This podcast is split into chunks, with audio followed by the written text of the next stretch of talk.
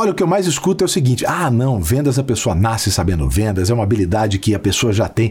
Meu amigo, esquece esse papo. Vou mostrar para você no nosso próximo bate-papo sobre como vendas é um método e eu vou te ajudar a construir ele. Bora lá.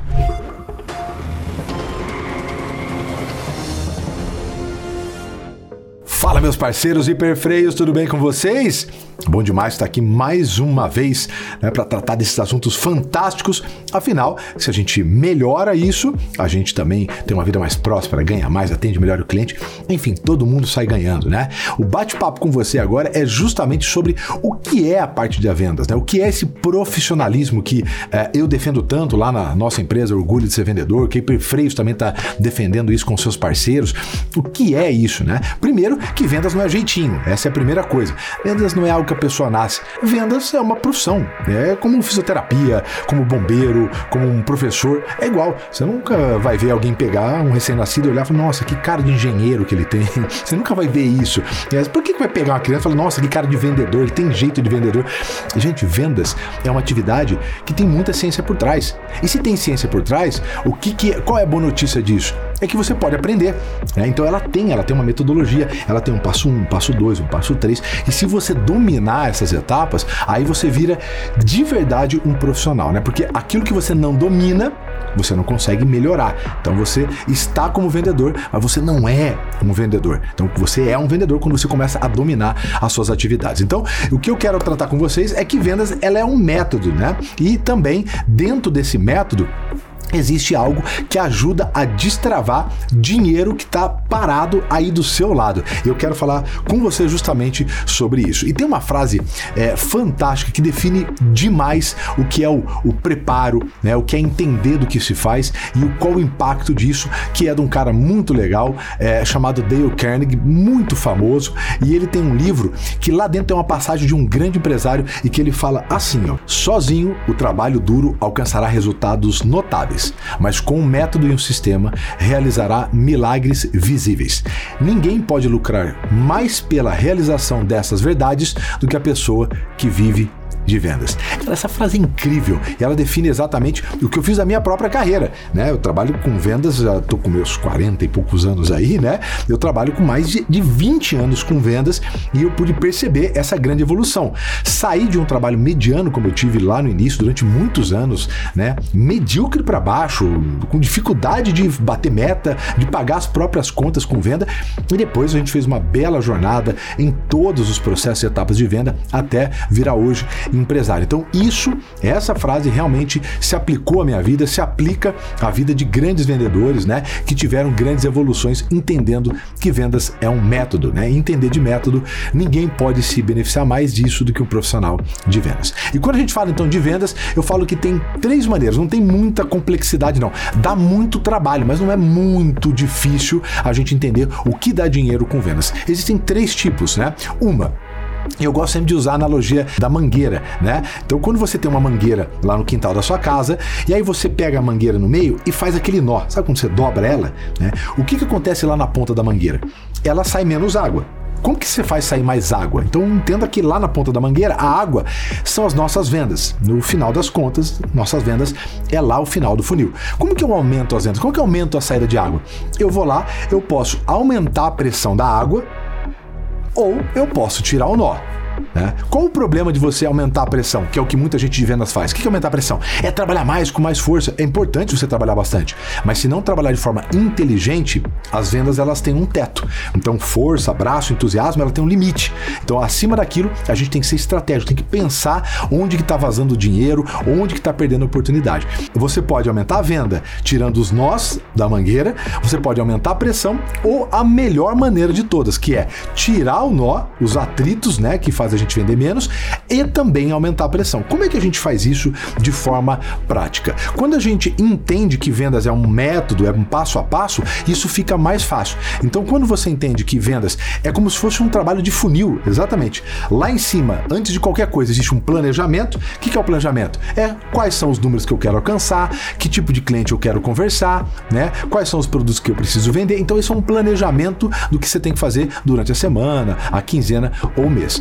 Depois daquilo, você tem as oportunidades. Então pode vir gente é, através de leads, né, de WhatsApp, de telefone, ou você vai prospectar, como a gente já gravou um bate-papo somente sobre isso. Depois tem abordagem, levantamento, apresentação, objeção, negociação e pós-venda para a gente vender mais para os mesmos clientes. Então perceba que cada uma dessas etapas no final reverte com vendas. O que, que eu quero falar isso para você?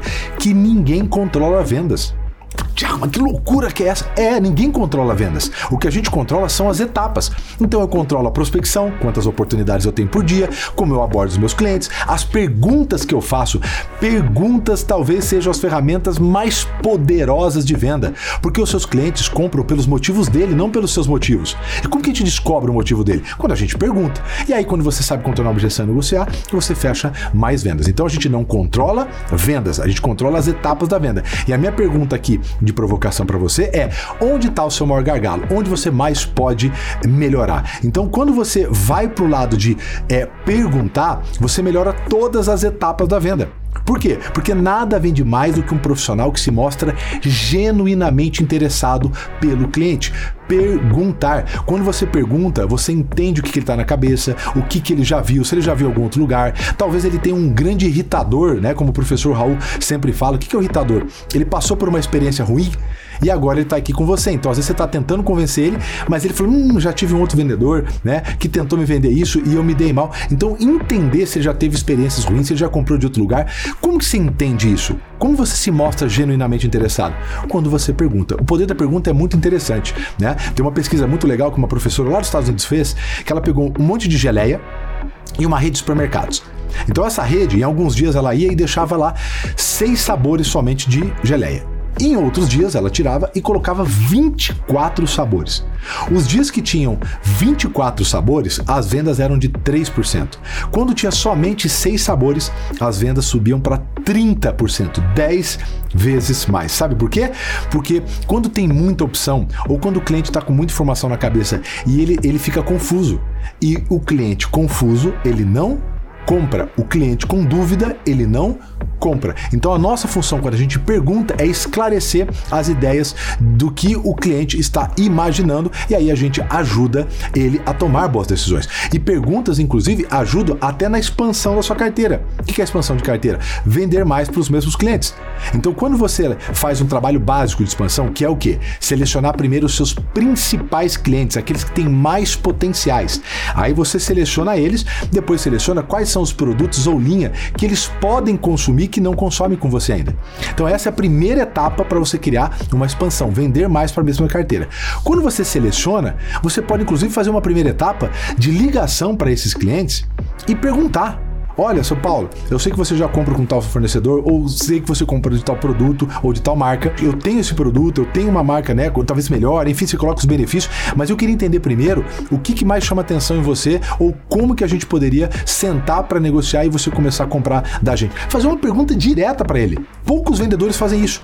A gente cria uma lista, essa é a primeira etapa. Então, crio uma lista de clientes e depois eu trabalho, seleciono o, alguns dias do mês para entrar em contato com esses clientes e perguntar diretamente. Muitos deles vão falar: olha, se eu conseguisse um valor melhor, olha, se eu conseguisse entender um pouquinho mais, se você conseguisse me ajudar com algum treinamento aqui na minha empresa, você, de alguma maneira, ele tem algum motivo que talvez ele trocaria de um outro fornecedor. Nada melhor para esclarecer e para você tirar dúvidas, entender os motivos do seu cliente do que perguntar. Perguntar transforma, perguntar liberta, perguntar é você gerar outras oportunidades, né? Então, quando você pergunta, você principalmente se mostra genuinamente interessado no seu cliente. E lembre-se, 68% dos profissionais com melhor desempenho colocam as necessidades do cliente em primeiro lugar. E os de baixo desempenho, somente 41%. Olha que interessante. Os vendedores que mais vendem colocam maior parte do seu tempo em entender as necessidades do seu cliente. E os que têm baixa performance, os que vendem pouco, colocam bem menos tempo.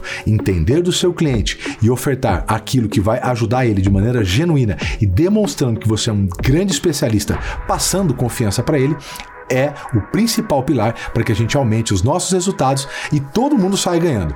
Você também sai ganhando hiperfreios e também os seus clientes. Um grande abraço e até a próxima. Fique atento e acompanhe os próximos episódios do podcast Box do Conhecimento. Hiperfreios. Inovação é a nossa estrada.